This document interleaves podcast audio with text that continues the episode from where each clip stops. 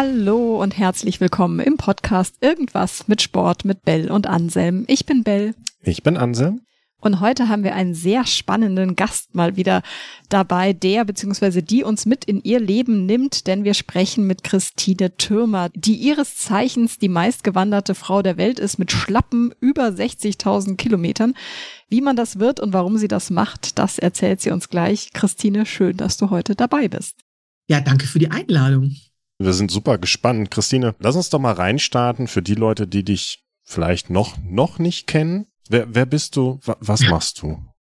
Also ich habe den schrägen Beruf äh, einer Langstreckenwanderin.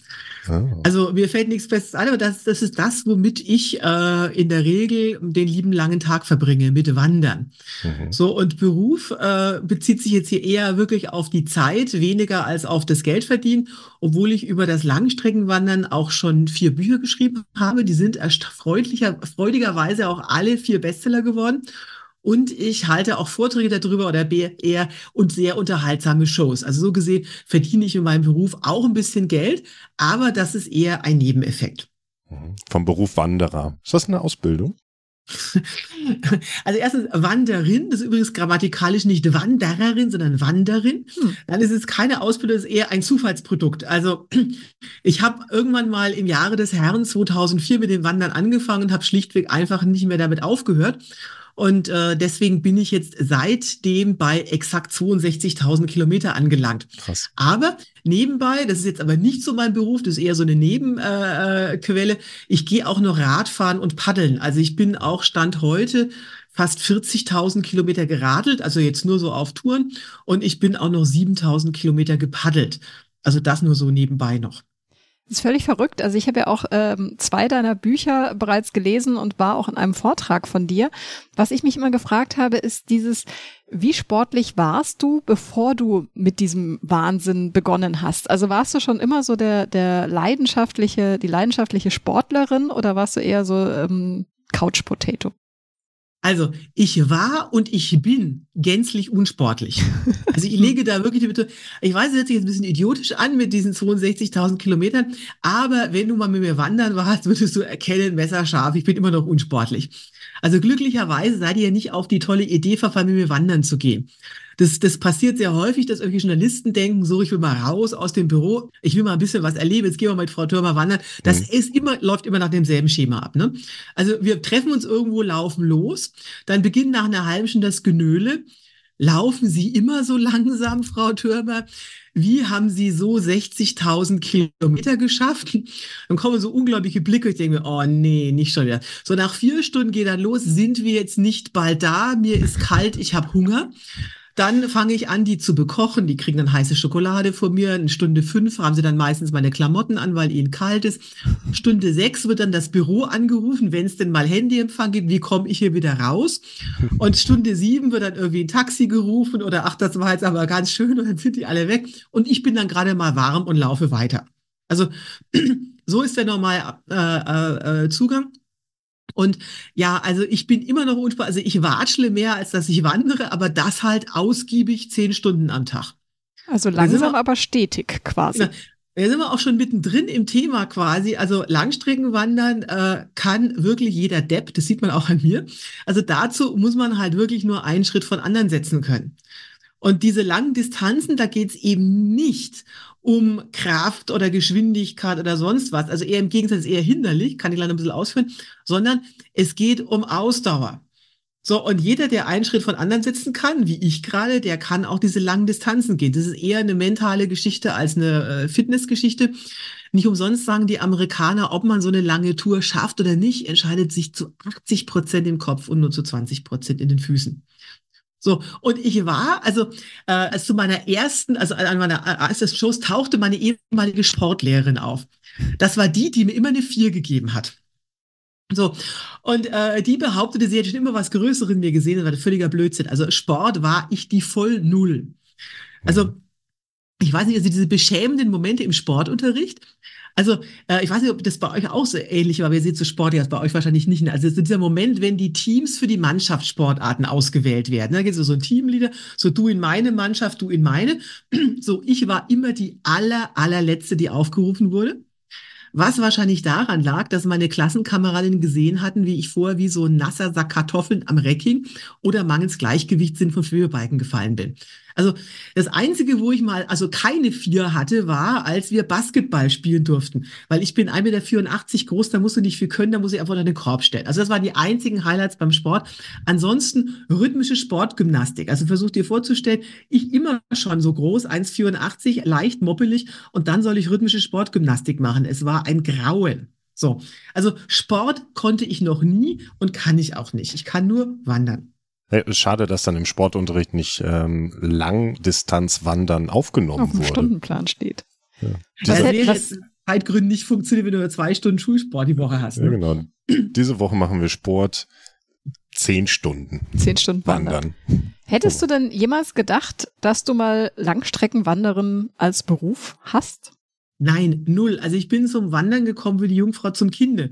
Also ich hatte wirklich gänzlich nie irgendwelche sportlichen oder Outdoor-Ambitionen. Also ich komme auch aus gar keiner Outdoor-Familie.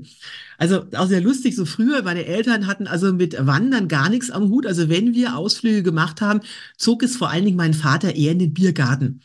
Also das war das Ziel der ganzen, des ganzen Outdoor-Erlebnisses und der dortige Genuss des Bieres und der Brotzeit. Also Bier trinke ich zwar immer noch nicht, aber Brotzeit finde ich immer noch das Beste beim ganzen Wandern. Also ich bin da überhaupt nicht beruflich vorbelastet. Das war alles äh, wirklich totaler Zufall. Also ich war ja, äh, bevor ich Langstreckenwanderin wurde, war ich in der Unternehmenssanierung tätig. Also ich habe so als Geschäftsführerin oder kaufmännische Leiterin marode Betriebe saniert. Also Betonung saniert, nicht abgewickelt. Also ich habe die wirklich auch da gerettet. Hm. Und ähm, habe mir dann damals für einen Yuppie-Urlaub bin ich nach Kalifornien äh, geflogen, habe mir San Francisco, das Endes angeguckt und da lag halt der Yosemite Nationalpark quasi auch irgendwo da so im Weg. Und dann habe ich halt das gemacht, was der gute Deutsche immer macht, bin also zu dem Outdoor-Laden gegangen, habe mich da wunderbar ausgerüstet. Das Zelt habe ich noch heute, das würde auch würde ich nie mehr zum Einsatz bringen, weil es viel zu schwer ist. Also ich hatte da so typisch, so aus dem Outdoor-Katalog kennt, ne? Mhm. so Expeditionszelt, super bequeme Isomatte, hab gefriergetrocknete Trekkingnahrung gelöffelt, also wie wirklich so ein Abziehbild aus dem Katalog. So, und dann saß ich da im Yosemite Nationalpark und da tauchten dann kurz vor Sonnenuntergang auf diesem Zeltplatz, wo, oder Campingplatz, wo ich da war, tauchten die ersten Langstreckenwanderer auf. Heißen in den USA Thru-Hiker, also Durchwanderer, weil diese langen Distanzen da eben durchwandern. So, und die sahen so ganz anders aus aus dem Outdoor-Katalog, ne? Völlig abgeranzt, die hatten nur so eine Art Tourenbeutel dabei, statt Expeditionsrucksack. So, und ich bin da halt hinmarschiert, also ganz naiv, so, hallo, was macht ihr denn hier? Ja, und das war quasi der Wendepunkt in meinem Leben. Dann sagten die, wir wandern von Mexiko nach Kanada und ich war erstmal platt. Also da, da prallten so Welten aufeinander, so als äh, deutsche Wanderin, da kennt man so, ne, so ein bisschen so, ja, so kleine Tagesausflüge, 30 Kilometer, so mit Kniebundhosen und tralala. Und das war eine ganz andere Welt. Also diese Distanzen, also dass sie gesagt haben, so, wir wandern 4277 Kilometer von der mexikanischen bis an die kanadische Grenze, also durch einen halben Kontinent. Das ist für jemanden, der aus Europa, also aus Deutschland, aus Bayern komme ich ja ursprünglich, da wandert man auch aber halt mal so einen Tag in den Biergarten. Ne? Also da war das halt eine ganz andere Welt. Und nicht nur so von, von den Distanzen, auch so von der ganzen Optik. Also hier, Europa ist ja Wandern, alle so eine Materialschlacht, ne? Also sah man ja an mir mit meinem Expeditionszelt und so. Und die waren halt so völlig abgeranzt, so selbstgemachtes Zeug, alles so halb zerlumpt.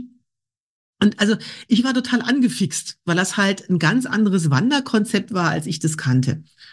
So, und äh, ja, dann mussten noch zwei Sachen passieren. Also ich war ja nun da Managerin, war gut im Job. Äh, Kurzfassung, ich bin aus dem Job geflogen, ich bin gekündigt worden. Und als dann noch ein guter Freund von mir einen Schlaganfall erlitten hat und dann auch wenig später verstorben ist, wurde mir halt klar, also Christine, warte nicht, deine Träume zu erfüllen. Man weiß nicht, ob das noch klappt. Also habe ich da gedacht, jetzt bist du eh arbeitslos, jetzt läufst du halt mal los. So, das war 2004. Der Rest ist Geschichte. Also schon die erste Wanderung war mir nach zwei Wochen klar, das ist es jetzt. Ich habe dann noch mal zwei Jahre gearbeitet, ein bisschen Geld verdient und seit 2008 bin ich dauerhaft unterwegs. Also ist das quasi mein Beruf geworden. Kannst du uns mal mitnehmen, was für ein Gefühl entsteht da bei dir, wenn du loswanderst, beziehungsweise das erste Mal losgewandert bist, dass du sagst, hey, damals diese, dieser Kontakt zu den ähm, schrägen Typen, die jetzt nicht aus dem Katalog daherkommen, ähm, mit denen ich mich unterhalten habe, die haben bei mir was angefixt. Das heißt, da ist ja irgendeine Idee, irgendein ein, ein Bild bei dir entstanden von, hey, das ist cool, das will ich so auch, hin zu, okay, du bist dann nach verschiedenen Auslösern bist du losgelaufen und was hat das mit dir gemacht? Was, was ist da mit dir passiert? Also erstmal um vorne wegzuschicken, wenn ich mich daran erinnere, wie ich damals losgelaufen bin, also es war total naiv. Ich habe, und das ist verblüffend, ich habe überhaupt nicht an das Ende gedacht. Mhm. Also es ging und auch es geht auch nach wie vor nicht daran anzukommen, also nur sehr, nur sehr indirekt. Also im Vordergrund stand für mich, weil ich bin einfach ein sehr, sehr neugieriger Mensch. Ich wollte einfach wissen, geht das? Kann ich mhm. das? Also nicht äh, dass der Leistungsgedanke, was mir ja immer unterstellt wird, sondern äh, wirklich das Ausprobieren. Mhm. So, und äh, auch erstaunlich, mir war nach zwei Wochen klar, also wie schnell ist es jetzt? Und zwar, ähm, was das Faszinierende ist, das ist halt, äh, ich sage mal ganz plakativ, die Senkung der Glücksschwelle. Mhm. Also was passiert? Also du musst dir vorstellen, ich kam aus einem äh, Karriereumfeld. Also ich war äh, damals halt in der Unternehmenssanierung, das heißt Mitte 30. Ich hatte schon einen steilen Weg vor mir von ähm, Student, äh, WG, billige Wohnung, äh, Ravioli aus der Dose ne? und, und Klamotten von H&M und war jetzt quasi auf dem Weg, also große Wohnung, Auto, Firmenwagen, schicke Urlaube, also die Bedürfnisse sind total angestiegen. Und dann so. bist du wieder zurück zu Ravioli aus der Dose. Genau, also nicht mal Ravioli, sondern nur Tüten aus der Dose. Ravioli wäre schon, wär schon viel zu schwer. Aber während halt alle um meinem Umfeld, also die sind ja mit mir älter geworden, sind ja mit mir, haben mir mit mir Karriere gemacht. Also alle haben so diese Entwicklung nach oben und ich bin 2004 so wumms. Also wieder total runter, eigentlich noch auf Vorstudentenniveau. Und hatte aber, und das ist das Entscheidende, ich hatte dabei einen Spaß wie sonst nie in meinem Leben. Mhm. Also ich habe gemerkt, dass also quasi durch diese Reduktion auf das Minimum, was du unterwegs hast, also der Spaß überhaupt nicht gelitten hat. Ganz im Gegenteil, der wurde viel größer. Und du bist halt auch in einem Umfeld, also so ein Trail ist ein großer Gleichmacher.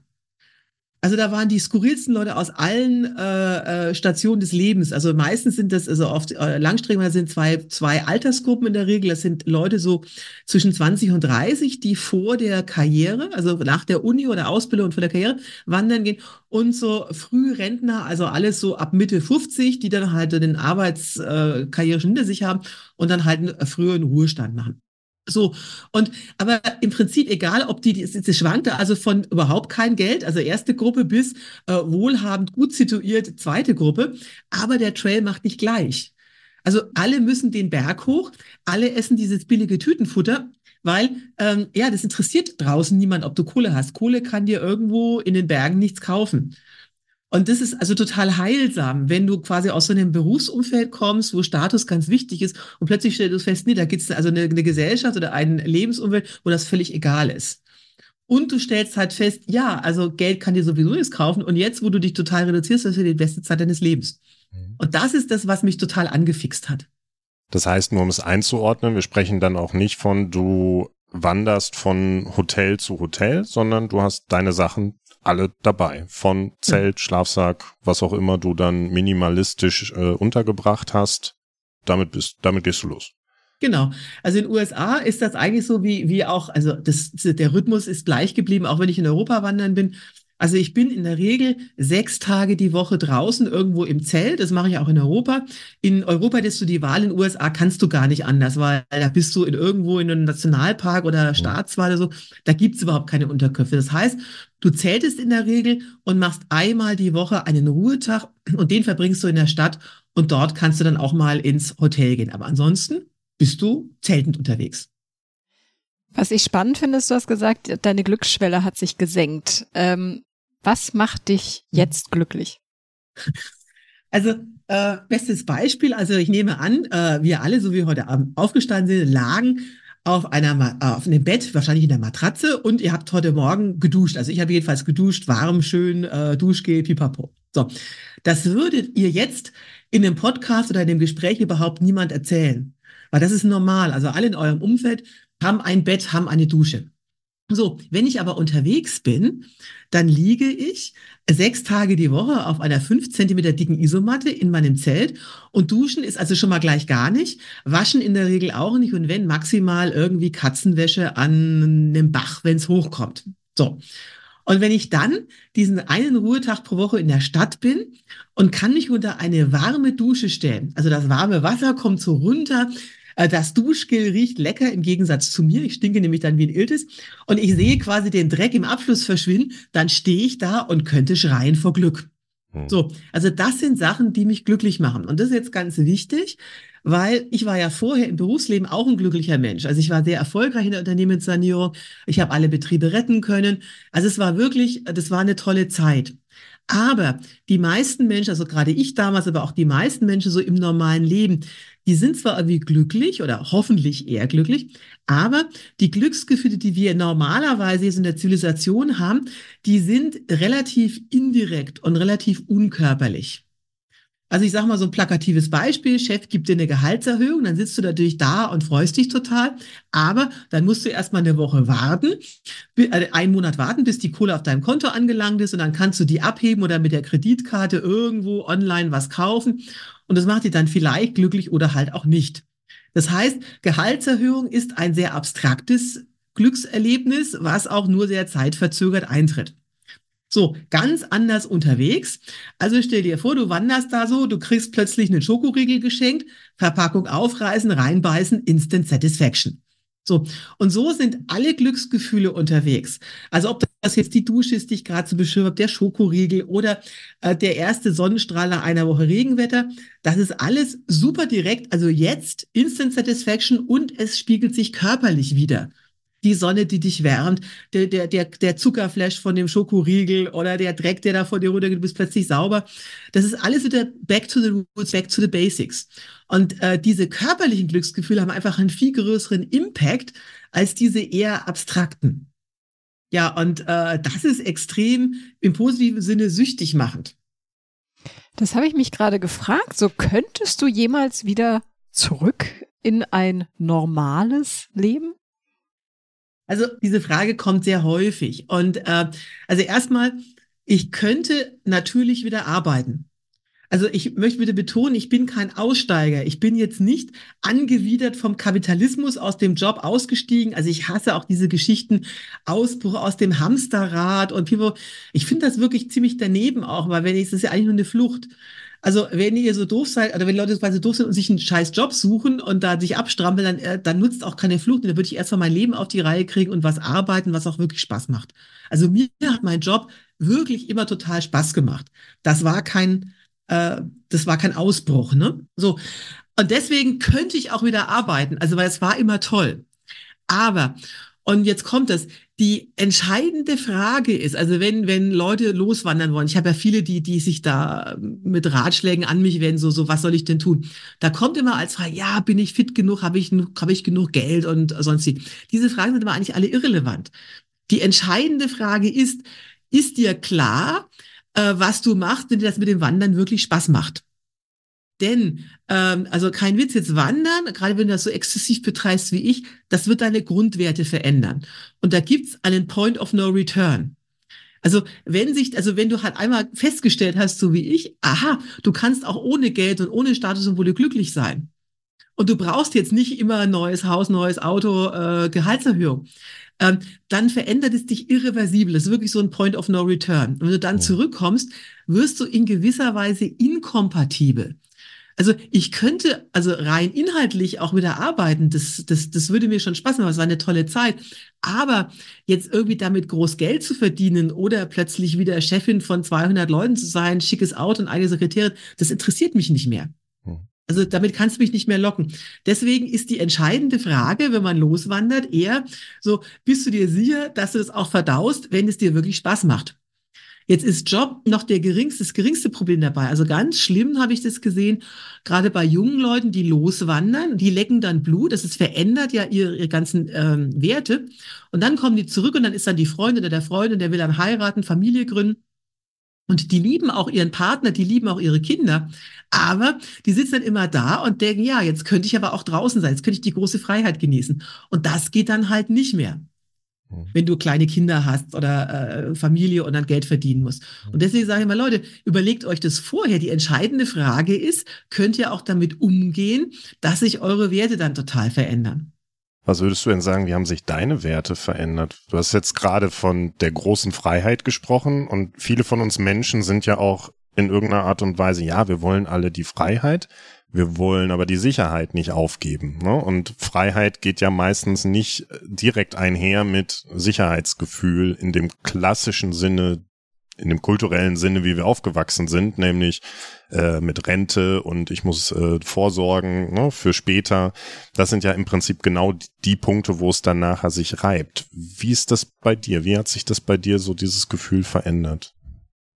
Also ich bin natürlich ein extrem freiheitsliebender Mensch, aber Freiheit und Sicherheit müssen sich jetzt nicht ausschließen. Also es sind natürlich Antagonisten, aber ich habe das große Glück, dass ich halt früher sehr, sehr gut verdient habe und aber aus ganzem Herzen sparsam bin, auch wenn meine Freunde behaupten, ich wäre geizig. Also ich ähm, habe also das viele Geld, was ich damals äh, gut verdient habe, nie ausgegeben. Also Geld ausgeben macht mir persönlich einfach keinen Spaß. Also äh, shoppen kannst du mich mit jagen. Also ich gehe lieber zum Zahnarzt als neue Klamotten kaufen. Ne? Mhm. So und ähm, das heißt, ich habe mir diese Freiheit, also diese Sicherheit, die ich brauche, um frei, frei zu sein, habe ich mir quasi mal erarbeitet. Mhm. Deswegen ähm, ist auch mein Ratschlag, also gerade diese junge Zielgruppe, die halt äh, sofort loswandern wollen und dann kommen die mal an und ja, und wie kann man das finanzieren und die suchen dann Sponsoren und wollen Influencer sein und, und ich sage, Leute, lasst das, das ist totaler Schwachsinn. Also dann bist du, also ich rate eher, Leute, äh, macht einen Job, macht eine Ausbildung, macht Berufserfahrung, sucht euch einen Job, mit dem man immer sag mal so, dem man halt immer wieder was findet. Also zum Beispiel Krankenschwester ist super. Ne, also ich kann, also eine meiner äh, Wanderfreunde, die ist Krankenschwester, die macht seit Jahren, die geht immer sechs Monate wandern und dann äh, im Winter arbeitet die als Krankenschwester, weil die findet immer einen Job, hm. verdient genug und geht dann wieder wandern. Aber einfach jetzt quasi ohne dieses, diese äh, finanzielle Basis oder einen Beruf, der diese finanzielle Basis hat, würde ich niemanden raten, loszuwandern. Also das Ganze ist kein Widerspruch. Also für mich ist, äh, also ich habe überhaupt kein Problem mit Geld. Ich habe früher sehr gut verdient. Aber einfach weil Geld ist für mich Freiheit. Also Geld erkauft mir diese, diese Freiheit eben. Also Geld ist für mich nicht als Geld wichtig, als Status, sondern einfach halt zu sagen, so, ich habe jetzt keine Lust mehr, jetzt gehe ich halt da wandern oder jetzt gehe ich, nehme ich mal ein Hotel. Das ist zum Beispiel auch wichtig, äh, in dem Zusammenhang, ich bin als einer der wenigen in diesem ganzen Autobereich, die nicht gesponsert ist. Also ich lehne Sponsoring für mich komplett ab.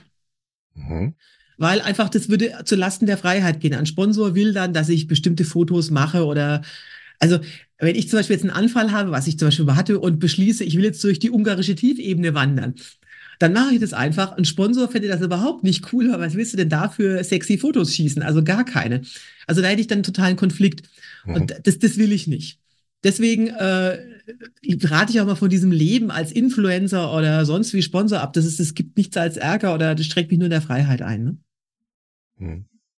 Gut, das ist dann auch wahrscheinlich der Antrieb, warum, warum mache ich das, ne? Der, der irgendwo dazu, dafür sorgt, weil ich bin total bei dir, so aus meinen, ich bin jetzt keine monatelangen Trails gelaufen, ähm, aber selbst wenn ich mal nur ein paar Tage oder eine Woche unterwegs bin, ne, was mir auffällt, ist dieses Reduktion auf das Wesentliche, was du eben gesagt hast. Ich stehe auf, so, und dann geht der Tag, dreht sich eigentlich nur noch darum, ähm, wo finde ich was zu essen, wie komme ich von A nach B und wo kann ich wieder schlafen. Ne? Und das Schöne genau. am Wandern finde ich, mein Ziel ist immer klar abgesteckt. Ich gucke nach vorne, weiß, da will ich hin. Und wenn ich zurückgucke, weiß ich, da komme ich her. Und ich finde das ein total befriedigendes Gefühl, immer zu wissen, wo komme ich her, wo will ich hin, weil im Alltag fehlt mir das ganz häufig und das ist, wo ich dann am Ende auch struggle, wieder in den Alltag zurückzukommen, dass ich so in meinem Alltag ganz viele Mini-Ziele habe und am Ende des Tages weiß ich eigentlich gar nicht, was ich überhaupt gemacht habe. Und das ist beim Wandern schön, weil da muss ich mich nur rumdrehen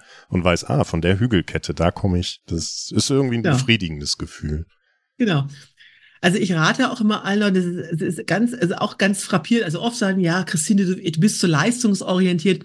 Also bin ich eigentlich gar nicht. Also ich bin halt einfach losgelaufen, hat nicht mehr aufgehört. Aber für mich ist es tatsächlich immer wichtig und das rate ich auch allen Leuten, äh, sucht euch, wenn ihr eine Wanderung macht, immer einen definierten Start- und Endpunkt und definiert vorher eure Regeln, wie ihr das erreichen wollt. Hm. Also die Regeln sind völlig wurscht oder relativ wurscht. Also zum Beispiel in den USA gibt es so eine Regel, die da läuft, wollen Leute unbedingt jeden Schritt eines vordefinierten Wanderweges laufen. Das ist mir zum Beispiel völlig egal. Für mich ist meine Regel einfach nur, ich will Connecting Footsteps haben, also ich laufe eine Strecke immer durchgängig. So, also die Regel ist eigentlich wurscht, aber du brauchst eine Regel, weil ein Großteil der Befriedigung vom Wandern kommt daher, dass du dich eben durchbeißt, dass du etwas schaffst. Also, dass du eben von Punkt A nach Punkt B in deinen, mit deinen vorgegebenen Regeln gelaufen bist. Also, bestes Beispiel, du läufst also äh, total furchtbares Wetter, äh, es regnet in Strömen und du hättest da äh, ganz furchtbare Strecke, aber du könntest im Prinzip einfach nur in den Bus steigen und diesen Tag einfach überspringen. Hm. So derjenige, der jetzt in den Bus steigt und diese Etappe überspringt, der hat an dem Tag sicherlich eine schönere Zeit als ich, weil ich laufe Connecting Footsteps, ich laufe da durch. Aber letztendlich beraubt sich derjenige der schönsten Erlebnisse.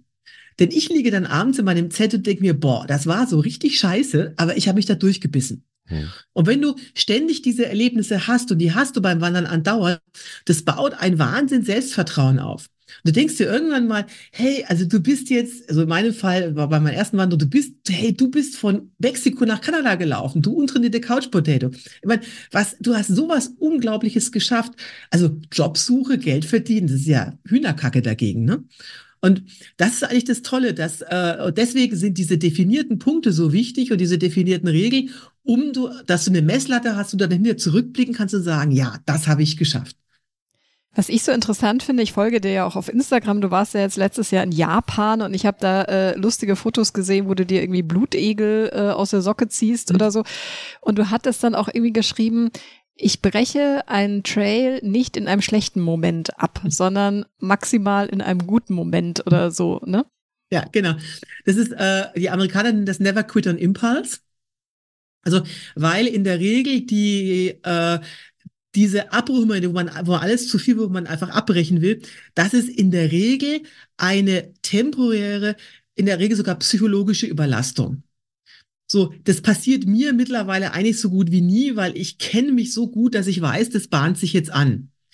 Und äh, mein Tipp ist in so einem Fall, also wenn es jemanden erwischt, der halt noch nicht so viel Erfahrung hat, dann, äh, also gerade die Leute, die, die von mir irgendwie da Tipps erholen, ich sage, ihr müsst mir eins versprechen. Also, habt ihr so einen Moment, dann versprecht mir sofort runter vom Trail in die nächste Stadt und auf gar keinen Fall Mama, Papa, Mausi, Hasi anrufen. Weil was werden die sagen?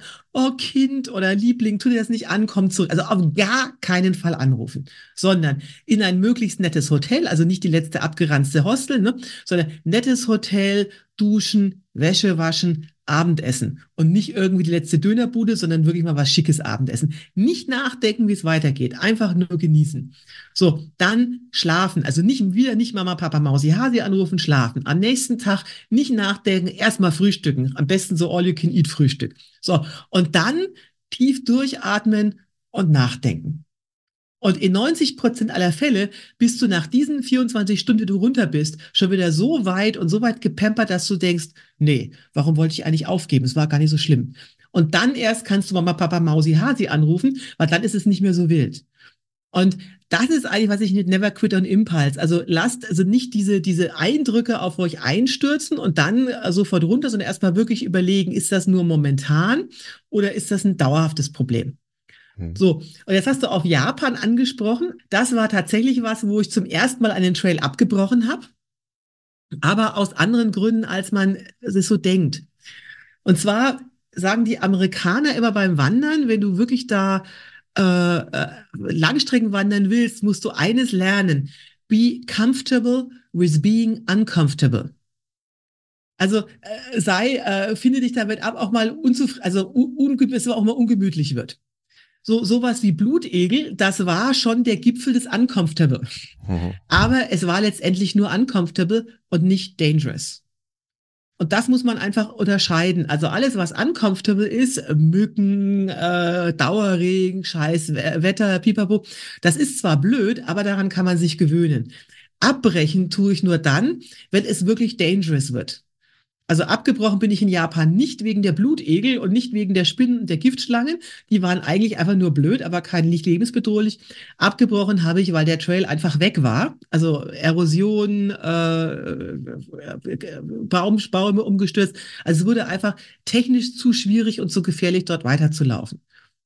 Und das muss man sich immer vor Augen führen. Also äh, die Leute schieben immer äh, also kein Mensch sagt ja, ich breche jetzt ab, wenn mir das zu viel wird. Da wird also, also die wildesten Sachen vorgeschoben. Ne? Ja, ich hatte wahnsinnige Blasen und ich hatte Schmerzen und Pipapo. Ich denke mal, ist ja nice treff, ist ja schön. Das, ihr müsst ja auch nicht weiterlaufen, aber deswegen hättet ihr nicht abbrechen müssen. Ich habe auf den US-Trails Leute erlebt, die sind mit Belastungsbrüchen, also mit gebrochenen Knochen im Fuß, noch hunderte von Kilometern gewandert. Also wenn du wirklich willst, und Langstreckenwanderer sind brutal, die, und die ordnen wirklich alles diesem Ziel unter. Also was ich da an Blasen und Schmerzen und Pipo gesagt aber die sind so, du bist so in deinem Flow, du willst das durchziehen. Also die meisten Sachen, mit denen Leute abbringen, sind eigentlich vorgeschoben. Das ist also in der Regel eine psychologische Überlastung und keine körperliche. Ne? Okay, Ruhe. ich muss das erstmal wirken lassen. Ich glaube, jeder von uns äh, denkt gerade an, an seine letzten Wanderungen und an welchen Momenten es hart geworden ist und was ich dann an Ausreden vorgeschoben habe, um das jetzt nicht weitermachen zu müssen. Das ist auch ähm, nicht schlimm. Also ich meine, ich, ihr müsst euch, Leute müssen sich nicht zwingen. Es muss einfach nur klar sein, äh, das ist eine Ausrede jetzt. Also war, war total zum Beispiel lustig. Ich habe mal in einem Anfall geistige Umnebelung so einen äh, Wandermarathon mitgemacht. Hm. Also so, ich glaube, 90 Kilometer in äh, 24 Stunden oder so. Ne? Also es war total erhellend. Also insofern, als ich noch nie so ein Ding mitgemacht hatte, ich habe mir einfach ganz naiv gedacht, naja, ich laufe vier Stundenkilometer, 24 mal vier Pipapo, also kann ich noch so und so viel Pause machen. Und äh, bin das so ganz naiv angegangen, wie ich halt sonst immer laufe. Ne? So, ich war von Anfang an die allerletzte, weil alle sind wie die Bekloppten irgendwie losgerannt. Ich dachte, warum rennen die so, ne? Und nach zwölf Stunden war also große äh, Mid-Trail-Pause, ne?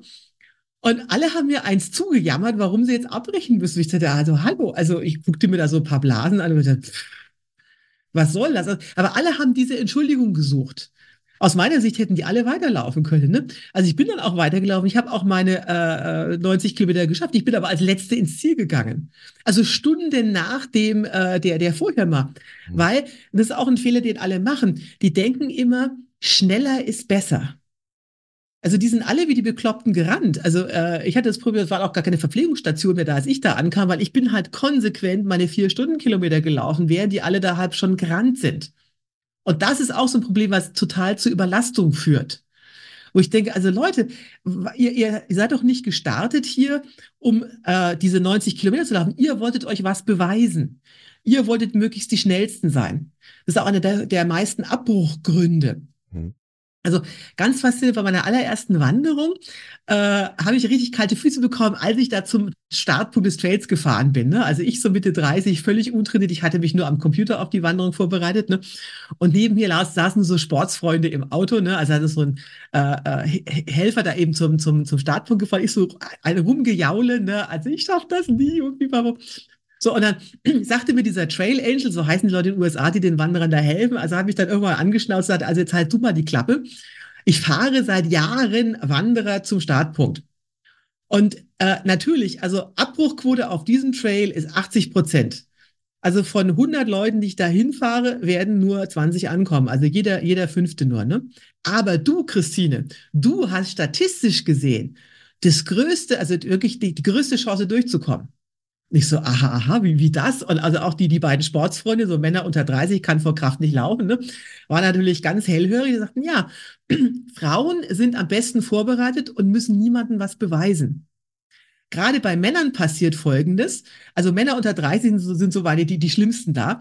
Also die können, wenn die in der Gruppe laufen, die kommen automatisch in diesen Wettbewerbsgedanken.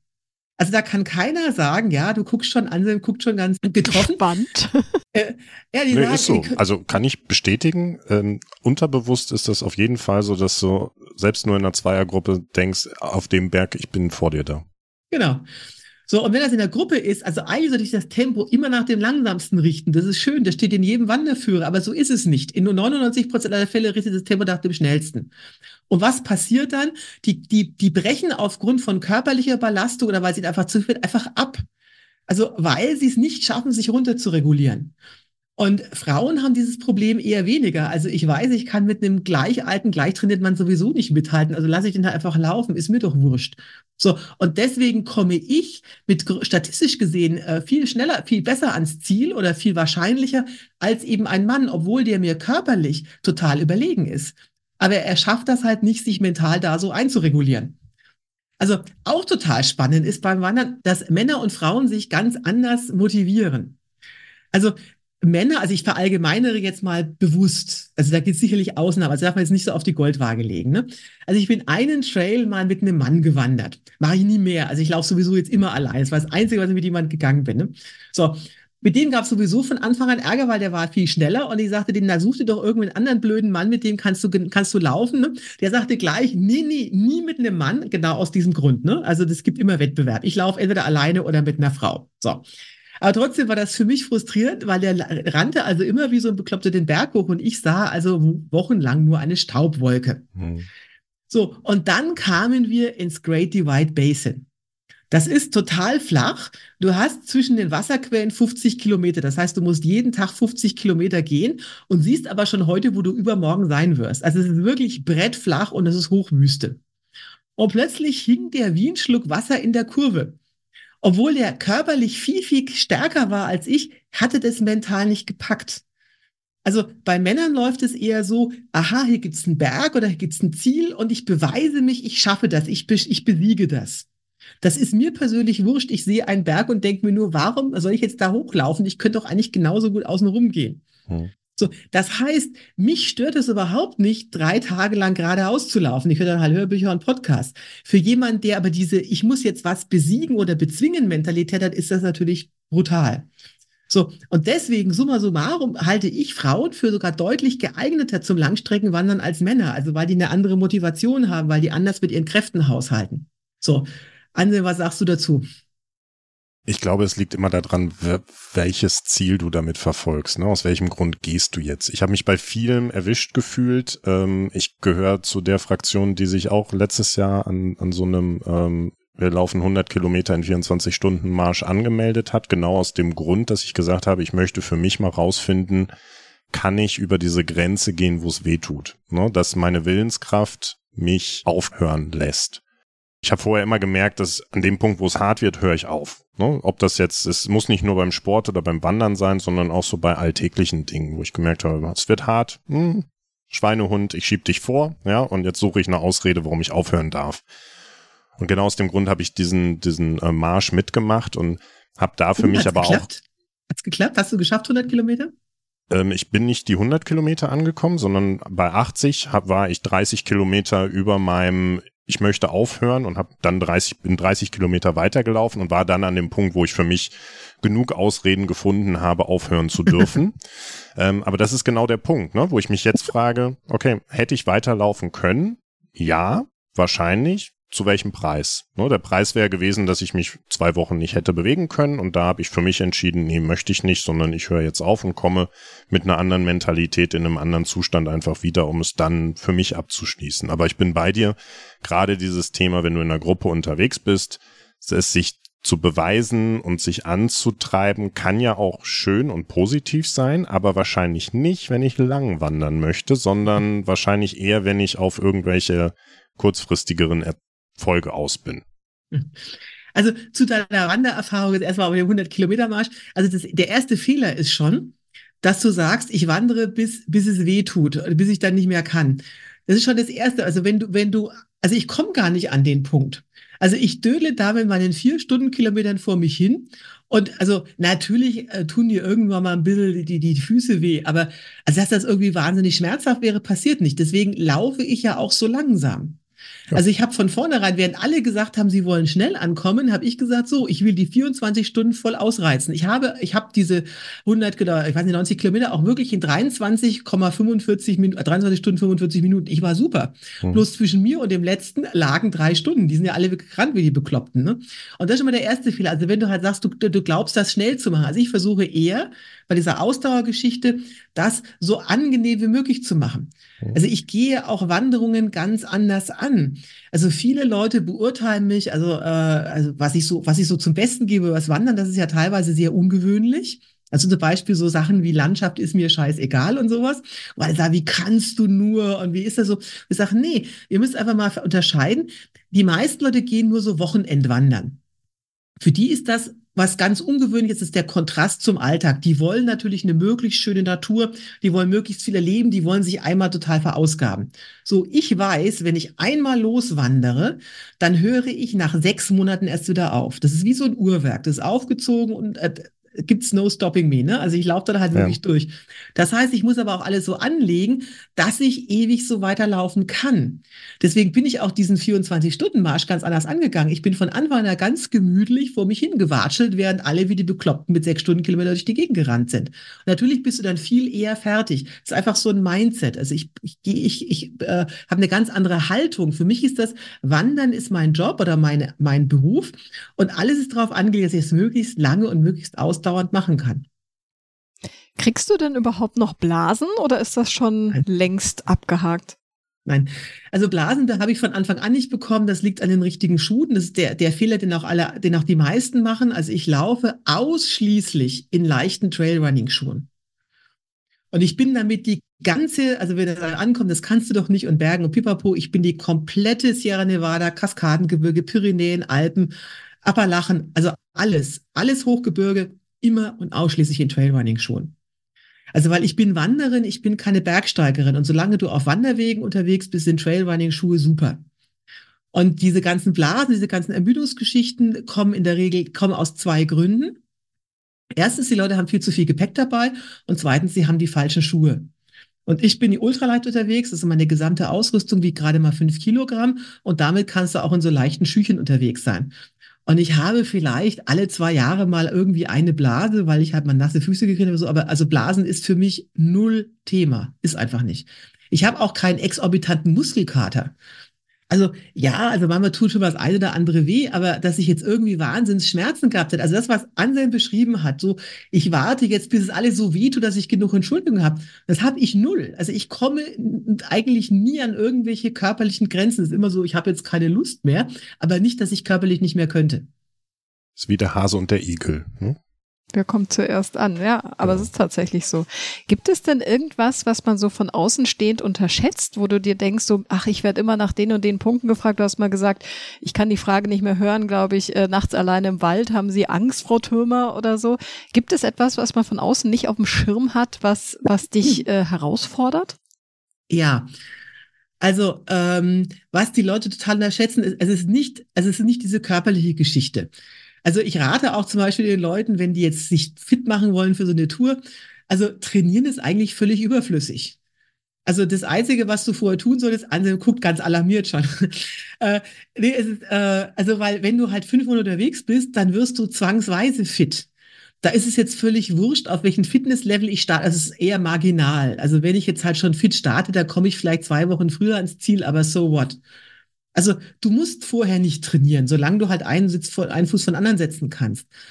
Ähm, viel wichtiger ist es, dass du deine Ausrüstung optimierst. Weil fit wirst du, Gewicht wirst du verlieren, aber du wirst kein Ausrüstungsgewicht verlieren. Wenn du mit der falschen Ausrüstung startest, kommst du erst gar nicht in das Fitnessstadium, weil du schon vor deiner 20 Kilogramm Ausrüstung zusammengebrochen bist. So, also das ist nicht, äh, das haben die Leute immer auf dem Schirm, aber das ist gar nicht das Entscheidende. Das, was wirklich, was keiner auf dem Schirm hat, was wirklich zermürben kann, das ist, was ich plakativ sage, das Leben im Dreck. Also ich mache nichts anderes. Also ich lebe sechs Monate im Jahr im Dreck. Und das musst du dir wirklich in aller Konsequenz aussagen. Das ist jetzt kein körperliches Problem, das ist ein psychologisches. Das heißt, ich schlafe im Dreck, also ich schlafe ja immer auf dem Boden, ne? ich mache Pause dort, ich esse dort, ich koche dort, ich wasche dort. Du bist irgendwann regelrecht paniert. Also die Hygiene leidet einfach brutal. Und waschen ist halt entweder gar nicht oder maximal irgendwie halt mal so am Bach. Entsprechend stinkst du auch. Also du nimmst das auch gar nicht mehr wahr, aber so ist es. Und damit kommen auch diese ganzen körperlichen Geschichten. Also ich habe keine Blasen mehr, ich habe keinen Muskelkater. Aber was du nicht wegkriegst, das ist der böse Wolf. Also bist aber klar, wenn du halt Haut auf Haut reibt auf Haut und da kannst du so viel landen, wie du willst, es kommt immer wieder. Und du hast halt Situationen, wo du, also was weiß ich, Wüste, du bist total paniert und du hast so einen schlimmen Wolf, dass du vor Schmerzen nicht mehr laufen kannst. Also ich hatte wirklich Situationen, wo ich geweint habe vor Schmerzen, weil das also alles aufgescheuert war. Und da, da, also da, da kannst du dich nicht abhärten oder irgendwas dagegen tun. Irgendwann kommt es, wenn die, wenn die Witterungsbedingungen einfach, einfach zu schlimm sind. Und darüber redet keiner, aber das ist das, was einen wirklich fertig macht. Also wenn du nachts nicht schlafen kannst, weil die Haut so juckt, die, also die Haut ist so strapaziert von immer Sonne, immer Wind, immer Dreck. Das ist, das ist, das ist wirklich schwierig. Ja, Mensch, da kommt doch Freude auf. ja, ich habe mich auch gerade gefragt, ist es, ist dein Leben quasi gesünder natürlich als das, der nur rumsitzt, weil du bewegst dich, du bist an der frischen Luft, ne? Du, du hast irgendwie mehr echtes Glücksempfinden, vielleicht auch so psychisch, aber auf der anderen Seite, ähm, ja, gibt's halt auch die Herausforderung, ne? Wie du sagst, mit der Hygiene, dann isst du ja wahrscheinlich nicht besonders abwechslungsreich. Ähm, würdest du sagen, Gesundheit ja oder Gesundheit eher, eher leidet eher unter dem langen Distanz wandern? Also ich glaube, habt ihr schon gemerkt, eine meiner Lieblingsbeschäftigungen ist das Zerstören von irgendwelchen Mythen rund ums Wandern. Und äh, es ist, damit werde ich auch immer so, ja, das ist doch gesund und pipapo. Die Leute haben halt irgendwie so eine idealisierte Vorstellung, wie das gesund ist. Also ich finde, ich lebe extrem gesund.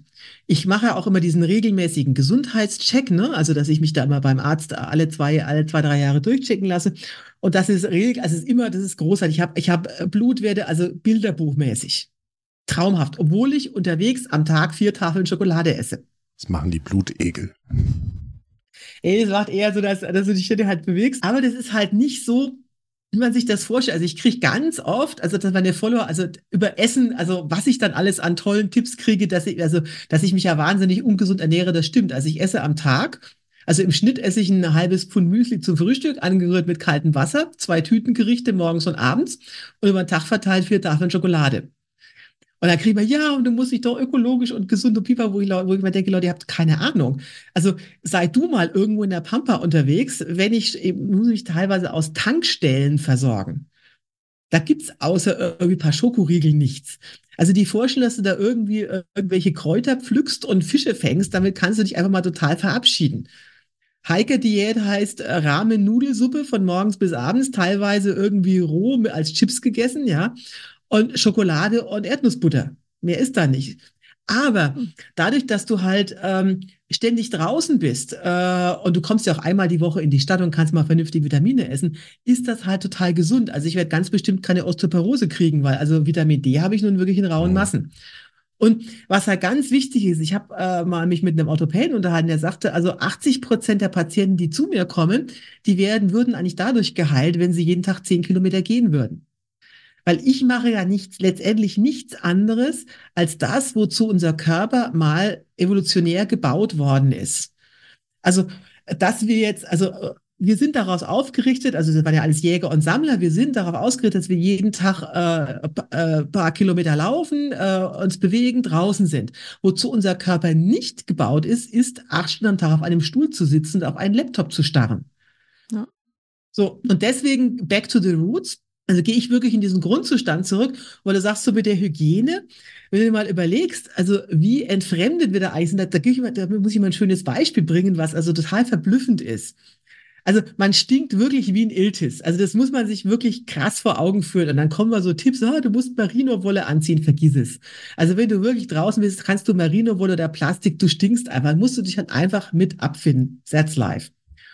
So, das Erstaunliche ist aber, jetzt wird's ganz skurril, wenn ich mit anderen Wanderern unterwegs bin, also was ich mal teilt, mal ein Zelt oder äh, Hotelzimmer, also ich empfinde meine Mitwanderer, die genauso stinken wie ein Iltis, als überhaupt nicht unangenehm. Also ganz im Gegenteil. Das ist quasi, man geht geruchstechnisch zurück auf Steinzeitniveau. Und das heißt, das ist meine Sippe, das sind meine Steinzeit-Buddies, die sind super, also die riechen genau wie ich großartig. Wenn ich jetzt aber an der Straße langlaufe und da kommt ein Auto mit geschlossenem Fenster mit 50 Stundenkilometer an mir vorbeigefahren, dann rieche ich den Wunderbaum durch das geschlossene Fenster. Was? Ich kann teil, ich kann unterwegs Leute am Geruch von Weichspülern aus 100 Metern Entfernung wahrnehmen. Das heißt, du gehst wirklich auch in deine ganzen Sinneswahrnehmung zurück auf Steinzeitniveau. Und das sagt, die Buddies, die sticken genau wie du, kein Problem. Aber das chemische Zeug, ne, das ist, wo kommt das jetzt her? Das passt hier nicht. Alarm, Alarm, Alarm. Und so geht der Körper in ganz vielen Sachen zurück zu, zu in, in dieses Steinzeitniveau. Und eigentlich ist das ein gutes, also nicht eigentlich, ich finde das ein gutes Zeichen, weil ich tue nur das, wozu der Körper mal gebaut worden ist. Ja, das haben wir ja auch häufig einfach verlernt in dem Alltag. Ne? Was mich mal noch interessieren würde, du hast eben gesagt, für dich ist Wandern gar nicht so sehr das Surrounding, was dich da abholt, wo du sagst, auch schöne Umgebung, in der ich äh, mich bewege. Klar, ist wahrscheinlich auch schön, wenn es da ist. Wonach suchst du denn deine Wanderung aus? Danke für diese Frage. Also wirklich, das finde ich toll, weil ich habe ein ganzes Buch darüber geschrieben, weil nämlich äh, Menschen aus meiner Sicht wirklich äh, die falschen Kriterien anlegen. Also wenn du so Otto Normalverbraucher fragst, warum macht ihr jetzt genau diese Tour? Also beliebt, die beliebtesten Touren sind ja, und ich kann es nicht mehr hören, irgendein Jakobsweg, also äh, diese äh, möglichst Camino Frances oder Camino de Norte oder eine Alpenüberquerung. Mhm. Und wenn du die Leute fragst, ja, warum zum Teufel ausgerechnet das? Weil, also ich kann mir hunderttausend Wanderungen vorstellen, die viel, viel schöner sind dann kommen immer zwei Argumente. Also A, weil das ja alle machen. Also so kommen die Leute auf die Pilgerwege, also weil Tante Erna und Habe Kerkeling schon mal da war. Mhm. Und B, wegen der Landschaft. Dann kommt so diffus irgendwie so Landschaft. So, und beides, das ist, äh, also der, der, der, einfach der, die falsche würde ich jetzt nicht sagen, ich will den Leuten ja nichts vorschreiben, aber das ist einfach ein schwieriger Ansatz. Denn je länger so eine Wanderung wird, desto wichtiger ist das, dass diese Wanderung in möglichst vielen Punkten genau zu dir passt. Mhm. So, und Landschaft oder Tante Erna ist also wirklich nur ein Faktor von vielen. Völlig unterschätzt zum Beispiel ist der Faktor Preisniveau eines Landes. Völlig unterschätzt ist auch das Thema Klima. Und deswegen kommt jetzt was, jetzt setze ich mich total in die Nesseln. Also das Land oder die Gegend, die ich am allerwenigsten mag, das ist Skandinavien. Ja. Und gerade die Deutschen stehen ja total drauf. Ne? So, und ich denke mir mal, warum zum Teufel soll ich freiwillig in ein Land fahren, wo die Tafel Schokolade fünf Euro kostet? Ich esse vier Stück davon am Tag, ne? Die Tafel Schokolade fünf Euro kostet, als wenn er immer scheiße ist und immer kalt und windig. Also bin ich denn bescheuert? Also was soll ich denn da? Also ich bin da auch schon hin, ich bin mal zum Nordkap gewandert, äh, da musste man zwangsweise durch Schweden und Norwegen durch, aber es zieht mich da nicht mehr hin. Ja, ich könnte, also, weil diese, diese, äh, und ich werde auch nicht verstehen, warum gerade junge Leute, die also eigentlich gar nicht viel Kohle haben, ausgerechnet nach Norwegen wollen, wo eine Hüttenübernachtung im Sechs-Mann-Schlafsaal 70 Euro kostet. Für 70 Euro kann ich in Rumänien, kann ich in Bulgarien drei Tage wie ein Fürst leben.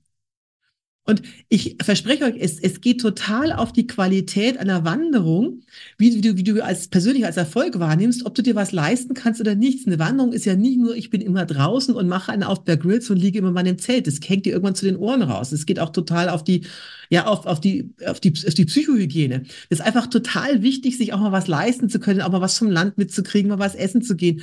Und das fällt dir einfach leichter, wenn du für ein Essen halt nur fünf Euro zahlst, als wie in Norwegen 30 oder 40. Und deswegen würde ich, also ist, ist bei mir ganz viele Faktoren, die reinspielen. Und ich wechsle persönlich halt immer ab. Also ich bin ja auch zum Nordkap gewandert, also lag halt im Weg. Also da musste ich halt durch Norwegen und Schweden durch. Das kann man auch mal, das Wetter kann man auch mal ertragen. Äh, und man kann auch mal ein bisschen sparen und halt irgendwie nicht so viel Schokolade essen, aber halt nicht dauerhaft. Und also als ich dann halt zu Nor in Norwegen dann war, da bin ich halt als nächstes dann irgendwie durch Italien gewandert wo es halt warm ist, wo du also billig Pizza kriegst und so wechsle ich immer ab. Ich kann immer nicht nachvollziehen, wenn Leute immer nur in eine, ein Land oder, äh, also gerade bei, bei Nord Skandinavien ist es ja total, das sind ja immer Freaks, die wollen ja nirgendwo anders hin. Wo ich denke, warum soll ich irgendwo zweimal hinfahren, wenn es noch so viele andere Sachen zu entdecken gibt? Also bei mir ist Abwechslung und mich persönlich, mich interessieren Ökosysteme oder Kulturen oder Landschaften, die ich noch nicht kenne.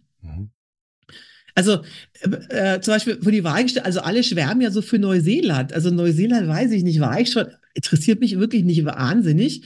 Das ist mir einfach zu sehr an Europa angelehnt. Zum, aber australisches Outback, wow. Also das riecht ganz anders, das sind ganz andere Geräusche, das ist eine ganz andere, das habe ich sonst nirgendwo. Australisches Outback habe ich nur dort. Hm. Deswegen, also vor die Wahl gestellt, Australien und Neuseeland würde ich immer Australien machen. Und deswegen zieht es mich jetzt zum Beispiel auch nach Japan oder nach Asien. Das ist eine ganz andere Kultur. Du hast ganz anderes Essen, du hast eine ganz andere Landschaft, du hast eine ganz andere Mentalität. Also ich persönlich, äh, mich reizen Dinge, Kulturen, Landschaften, Klima, die ich noch nicht kenne. Das, das ist für mich die, also nicht schöne Landschaft, sondern eher einfach mal was anderes, was Ungewöhnliches. Okay, das heißt, du suchst dir das Gebiet nach Kultur, nach Preis nach den Kriterien, die du gerade genannt hast und suchst dir dann in dem Gebiet einen Trail, den du laufen kannst. Oder? Genau. machst Genau. dir einen Trail. Genau, genau. Aber ist denn, also hast du so ein langfristiges Ziel? Also ist es dir wichtig, dass du die meistgewanderte Frau bist oder würdest du gern auf allen oder warst du wahrscheinlich schon auf allen Kontinenten irgendwie unterwegs sein? Also gibt es so etwas, was noch so drüber steht bei dir? Also jetzt erstmal zur meistgewanderten Frau. Also es ist, ähm, also erstens, ich weiß es, ich vermute, dass ich das bin. Das werde ich nie beweisen können. So, ähm, ich habe mich auch sehr lange gegen dieses Prädikat gewehrt.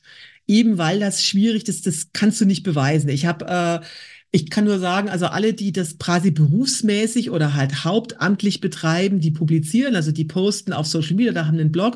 Und wenn man da die Kilometer zusammenzählt, bin ich tatsächlich die, die die meisten Kilometer hat. Es kann sich aber irgendwo immer eine verstecken, die nichts postet, weiß ich nicht. Also kann passieren. So, warum habe ich das aber trotzdem jetzt sozusagen als Prädikat erworben? Das hat eigentlich einen ganz einfachen Grund. Und zwar habe ich festgestellt, also ich bin ja mittlerweile 56. Und meine Follower oder meine Fans, das sind größtenteils sind drei Viertel Frauen, die so in meiner Alterskohorte sind. Also meistens sind das Frauen zwischen 40 bis teilweise 70. Das ist ganz erstaunlich. So, und ich habe mich lange ge- gefragt, warum gerade die, also was finden die so toll dran? Und das ist mir halt gedämmert.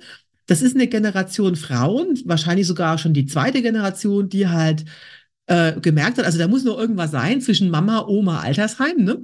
Und die finden eigentlich Outdoor ganz sexy. Aber denen fehlt das Rollenmodell. Also Outdoor ist halt unglaublich männlich dominiert nach wie vor.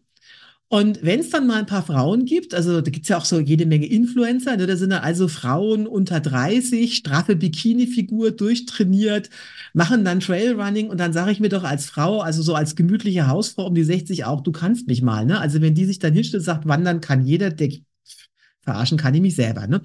So, und dann komme halt ich an. Also, wir haben jetzt Podcast, man kann mich nicht sehen, aber ich sage wirklich, also ich sehe also überhaupt nicht so aus wie das, was ich tue. Ich, also ich sage wirklich ganz plakativ, Plattfüße, X-Beine und je nachdem, wie viel ich gerade gewandert bin, fünf bis zehn Kilo Übergewicht. Und ich mache ja auch Vorträge und dann sind immer so erstaunt, da sagen immer Leute, ja, so Sie sind so uneitel. Und ich so, ja, ich bin überhaupt nicht äh, uneitel. Wie kommen Sie darauf? Ja, Sie zeichnen so unsch unschmeichelhafte Fotos, wo ich denke, was für unschmeichelhaft, ich, so sehe ich halt aus. So, und ähm, also ich achte nicht drauf, ich sehe auch solche Sachen gar nicht. Also ich sage so, wie, wie sieht man halt als 56-jährige Frau mit Plattfüßen, X-Bein und 5 Kilo Übergewicht aus? So, und dafür feiern mich diese Frauen halt total. Weil ich bin wirklich eine von ihnen. Also ich bin Typ gemütliche Hausfrau, unsportlich, Plattfüße, ich watschle mehr als dass ich wandere, aber, und jetzt kommt das Prädikat rein, aber hallo, ich bin's, die meistgewanderte Frau der Welt. Und aus diesem Kontrast habe ich dann gesagt, okay, ich möchte eben wirklich sagen, äh, du kannst auch dieses, dieses wirklich, dieses Superlativ erreichen. Und in diesem Kontrast ist mir das wichtig und nur deswegen bin ich halt mit meistgewanderter Frau auch wirklich so an die Öffentlichkeit äh, gegangen. Also ist dein übergeordnetes Ziel dann eher, andere zu inspirieren, dass alles möglich ist? Ähm, also mein großes übergewichtiges Ziel ist überhaupt, ich möchte einfach ein glücklicher Mensch sein. Also ich persönlich betrachte mich als jemand, der sehr reich beschenkt worden ist. Also ich bin äh, wieder ein sehr religiöser Mensch geworden durch das Wandern. Also an meiner Sicht hat Gott mich reich beschenkt, kann man aber auch sagen vom Schicksal oder sonst wie.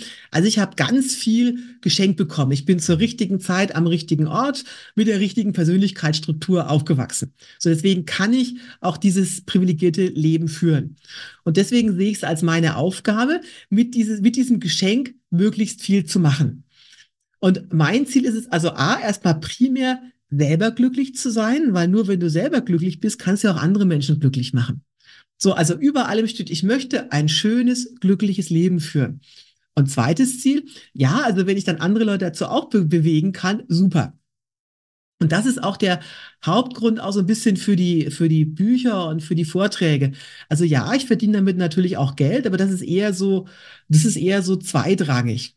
Also mich interessiert dabei, also A, give it back to the community. Also ich habe ganz viel gelernt von anderen Leuten, das möchte ich gerne wiedergeben. Und das zweite ist äh, die intellektuelle Challenge. Also weil bei diesen Wanderungen, das ist ja also so schön, wie das alles ist, aber es ist so ein bisschen, also ich will jetzt nicht sagen langweilig, aber irgendwann weißt du ja, also haben wir das dann drauf, wie das ist mit dem Wandern. Und nicht jede Wanderung ist immer spektakulär oder wahnsinnig anstrengend. So, wenn du halt wie ich vorher mal im Business warst und große Betriebe geleitet hast, also wahnsinnig schwer, wahnsinnig schwere Entscheidungen getroffen hast und plötzlich bist du auf dem Trail und die einzige Entscheidung ist noch, esse ich jetzt ersten Maß oder ein Snickers, dann fängst du an, dich irgendwie ein bisschen intellektuell zu langweilen. Und das fand ich halt toll, also mit den Bücherschreiben, mit den Vorträgen, also äh, diese Challenge zu haben, äh, wie kann ich das, was ich erlebe, was mir geschenkt worden ist, wie kann ich das möglichst gut vermitteln an, an andere Menschen. So, und das ist der Grund für die Bücher und die Vorträge. Also ganz ohne Challenge geht's doch auch nicht. Ja, das ist so meine persönliche Challenge, ne? Das, äh, äh, ja, wie, wie kommt man da so weiter, ne? Hm. Schön. Christine, jetzt ähm, alle, die das hören und die nicht in den Genuss kommen, dich zu sehen oder auf einem Vortrag zu erleben. Zum einen, du hast gesagt, du hast eine große Community, die dir folgt und du teilst ganz, ganz viel. Wie finden die Leute dich und ähm, wie kommen sie in den Genuss, dich mal auf einem Vortrag zu sehen? Also ich poste mit preußischer Disziplin wirklich seit Jahren, seit Jahren jeden Morgen früh um sechs auf Facebook. Oh. Also es ist wirklich, äh, also es ist, es ist wirklich aber sehr anstrengend, wenn du nach einem völlig fertig bist nach dem Tag und dann noch Post. Aber ich mache das wirklich seit Jahren. Mhm. Und das hat ganz offensichtlich irgendwie so einen Suchtfaktor. Also ganz viele schreiben mir, also das erste, was ich früh beim Frühstück mache, ist mal schauen, was Christine macht. Und dann kannst du da halt live sehen, wie ich gerade von Blutegeln aufgefressen werde oder sonst was. Also ich bin auf Facebook und ich bin fortlaufend, also immer wenn was passiert, habe ich das sofort auf Instagram raus. Mhm. Und was einen da erwartet, das sind jetzt also keine, wie soll man sagen, da siehst du jetzt keine gestreamlined Hochglanzfotos von irgendwelchen Influencern. Also du siehst also das Leben im Dreck, du siehst Blutegel und du siehst also alle Höhen und Tiefen. Das ist aber, also das ist nicht, das ist wirklich nicht geschön. Und wenn ich mir gerade einbilde, ich muss jetzt durch die ungarische Tiefebene laufen, dann siehst du halt ungarische Tiefebene. Also wenn du jetzt tolle Bergfotos sehen willst, bist du bei mir in der Regel auch falsch, ne? Mhm. So, also Insta, ich bin auf Instagram und auf Facebook mit meinem Namen. Und wenn man mich bei der Show sehen will, äh, dann einfach auf meine Webseite gehen, christinetürmer.de, Türmer mit TH und OE. Da sind also alle äh, Vortragstermine äh, äh, drauf. Und auch bei den Vorträgen, also wirklich Vorsicht, also bitte nicht erwarten, dass da jetzt tolle Fotos von Heldengeschichten, Klapperschlangen und Bären und tolle Landschaft kommen. Also es gibt eigentlich bei meinen Vorträgen so gut wie keine Landschaftsfotos. Also du siehst sehr viel Essen, sehr viel dreckige Beine, sehr viel Insekten äh, und Christine in allen Lebenslagen, aber wenig gute Landschaft. So, dafür hast du die Chance, du kannst mir also äh, in der Pause, jetzt wird mir eine Fragerunde, da können die Leute mir Fragen aufschreiben. Und was ich wirklich als großes Kompliment empfehle, also die kommt dann immer an, viele wissen gar nicht, was da so ist. Die denken, da kommt jetzt so Reinhold Messner 2, ne? Und dann kommt da da Frau Türme mit ihren Plattfüßen, X-Bein und sonst wie. Und ich fühle mich richtig geehrt, weil die Leute fragen mich also immer, also was sie an Reinhold Messner bestimmt nicht fragen würden. Also ich kriege hier mit schöner Regelmäßigkeit die Frage, wie ist das mit dem Sex draußen unterwegs? Was machst du, wenn du deine Tage hast? Wie machst du das mit dem großen Geschäft? Äh, äh, zahlst du eigentlich Steuern? Äh, mhm. Oder die beste Frage, die, die ich neulich hatte, das fand ich wirklich toll. Frau Türme, jetzt sind Sie 60.000 Kilometer gewandert. Sie müssten doch total fit und durchtrainiert sein. Warum sieht man Ihnen das so überhaupt nicht an? Und also ich empfinde das wirklich als eigentlich so als Vertrauensweise, dass die Leute halt wirklich eigentlich das fragen, was sie total interessiert wird, was trauen die sich halt bei den meisten nicht. Ne? Und ich bin halt da sehr nahbar und mich kannst du halt alles fragen. Du kriegst ja auch, also, also wenn ich gefragt werde, kriegst du auch erzählt mit dem Sex und mit der Ta Tage unterwegs und pipapo. Also, und das, das, also das erwartet allen bei den, äh, äh, bei den Shows. Ich bin total gespannt. Wir sind nämlich bald bei einer Show von dir. Wir haben auf jeden Fall zwei Tickets für genau. München im März, glaube ich. Das ist sehr gut, weil das ist nämlich schon ausverkauft. Also ja, wenn richtig. Tickets dann äh, äh, möglichst ranhalten. Also das Thema Wandern ist ja eh sehr in im Moment. Und weil das halt bei mir sehr, sehr lustig präsentiert wird, also fast schon geht schon in Richtung Stand-up-Comedy, ist das halt äh, äh, ja sehr gefragt. Also es ist ein guter Launeabend. Man, also man kann gar nicht anders. Man geht mit guter Laune raus und will dann sofort loslaufen. Ja. Cool. Dann habe ich jetzt noch ein bisschen Zeit, mir dumme Fragen auszudenken, die ich dir dann aufschreiben kann. Genau. Und was ist deine Lieblingssorte Schokolade? Das liebe ich besonders. Dann kann ich nämlich Noisette sagen. Du, du kriegst ja auch immer Schokolade geschenkt. Das finde ich ja ziemlich cool. Ja, also äh, ich esse ja vier Tafeln unterwegs und äh, wenn man mir eine Freude machen will, deswegen sage ich, das mal Noisette mitbringen. Da habe ich in der Schweiz den totalen Flop gelandet. Ich hatte gerade eine Vortragsstunde in der Schweiz und da habe ich auch gesagt, Noisette bloß in der Schweiz ist Noisette-Schokolade Haselnuss. Jetzt mhm. habe ich jede Menge Haselnuss-Schokolade bekommen. Ich meine, esse ich auch, ne? aber gemeint war natürlich Noisette wie Nougat. Ne? Also nur um das mal klarzustellen. Gut, Jetzt wissen wir Bescheid. Wissen wir, Bescheid. genau. wir haben noch drei Fragen an dich, die wir jedem Gast stellen. Äh, machst du auch mit, Christine? Ja, gerne. Sport ist für mich. Mord. Ich bin unsportlich. Das ist, glaube ich, ich unser erster Gast, der das sagt. naja, der Podcast ist ja auch irgendwas, irgendwas mit, Sport. mit Sport. Das muss ja nicht Sport direkt sein. Ähm, dann muss ich die nächste Frage umformulieren, dann nicht meine nächste persönliche Herausforderung im Sport, sondern dann würde ich vielleicht sagen, meine nächste persönliche Herausforderung beim Wandern ist. Das ist, ich möchte jetzt in diesem Jahr, äh, werde ich voraussichtlich sieben Monate in Asien unterwegs sein. Mhm. Und das wird insofern eine Herausforderung für mich, als ich äh, nach 60.000 Kilometern hast du deinen hast du deinen Rhythmus, also du weißt genau, ich glaube, du läufst 30 bis 35 Kilometer jeden Tag, gehst einmal die Woche ins Hotel und ich weiß genau, das werde ich in Asien nicht schaffen. Also weil du schaffst in diesem Klima, in diesem Gelände keine 35 Kilometer und du bist auch viel zu fertig. Also ich muss meinen ganzen Rhythmus umstellen und das wird sehr spannend werden, also einen Wanderrhythmus zu finden, der genau zu diesem Gebiet passt. Das ist meine neue Challenge. Mhm. Ja, wir sind gespannt. Wir werden davon hören, bin ich mir sehr sicher. Auf Instagram. Und du hast ja jetzt ganz viele Impulse weitergegeben, aber einen Impuls, den ich anderen gerne weitergeben möchte, was wäre das? Ähm, der Impuls wirklich einfach, also die Leute kommen und sagen, ich möchte gerne so leben wie du. Und dann kommt immer so eine plausible Ausrede. Und äh, ich sag nee, also, 9, also 90 Prozent der Menschen, also mal abgesehen von der alleinerziehenden Mutter mit fünf Kindern als Kassiererin bei Aldi, die möchte ich jetzt wirklich rausnehmen. Aber die, die meisten Menschen, die ankommen, die könnten eigentlich. Und äh, der, mein Impuls wäre, überlegt euch, was euch wirklich abhält. Diese Sachen, die da, die da vorgeschoben sind, ich habe nicht genug Geld, ich bin nicht fit genug, das sind eigentlich Sachen, die also die sind vorgeschoben, weil wenn du die genau durchdenkst, würde das trotzdem gehen. Also überlegt einfach, was hält euch wirklich ab vom Wandern und wollt ihr es dann nicht doch tun? Vielleicht kommt ihr zum Schluss, nee, ist es doch nicht, aber schiebt das nicht vor, sondern macht euch ehrlich, was hält mich wirklich davon ab? Wichtiger Punkt, auf jeden Fall. Total. Und ich meine, hier im Podcast geht es äh, zum einen natürlich um, um Sport und um interessante Gäste, die aus ihrem Leben berichten. Es geht aber auch sehr, sehr viel um gerade dieses Mentale. Ne? Ähm, welche Herausforderungen habe ich? Das, was du gerade genannt hast, was hält mich vom, vom Wandern ab? Stecken ja ganz, ganz viele Glaubenssätze dahinter, die ich für mich erstmal überhaupt auflösen darf, ne? warum ich etwas nicht mache oder warum ich etwas machen möchte. Genau darum geht's auch in diesem Podcast und deswegen finde ich, bist du da genau die richtige, die das Wandern mal aus einer anderen Sichtweise beleuchtet hat, die ich sehr spannend finde, wo ich auch aus bei ganz vielen Punkten einfach mal mich und mein Ego hinterfragen darf, um das vielleicht auch mal anders einordnen zu dürfen. Von daher, Christine, vielen, vielen Dank, dass du dir die Zeit genommen hast, ähm, mit uns so ausführlich über dein Leben und deinen Beruf, deine Leidenschaft zu sprechen. Bin mir sicher, ganz viele Leute, die sich das jetzt anhören, nehmen für sich da tolle Punkte mit, wenn nicht in die Wanderung, dann zumindest auch in den Alltag, weil das ist ja dein Alltag und da kann ich für mich auch sehr viel in meinen Alltag mitnehmen. Ja, danke für die Einladung und bis zum nächsten Mal. Ich bin jetzt schon wieder total motiviert zu wandern. Oh Gott.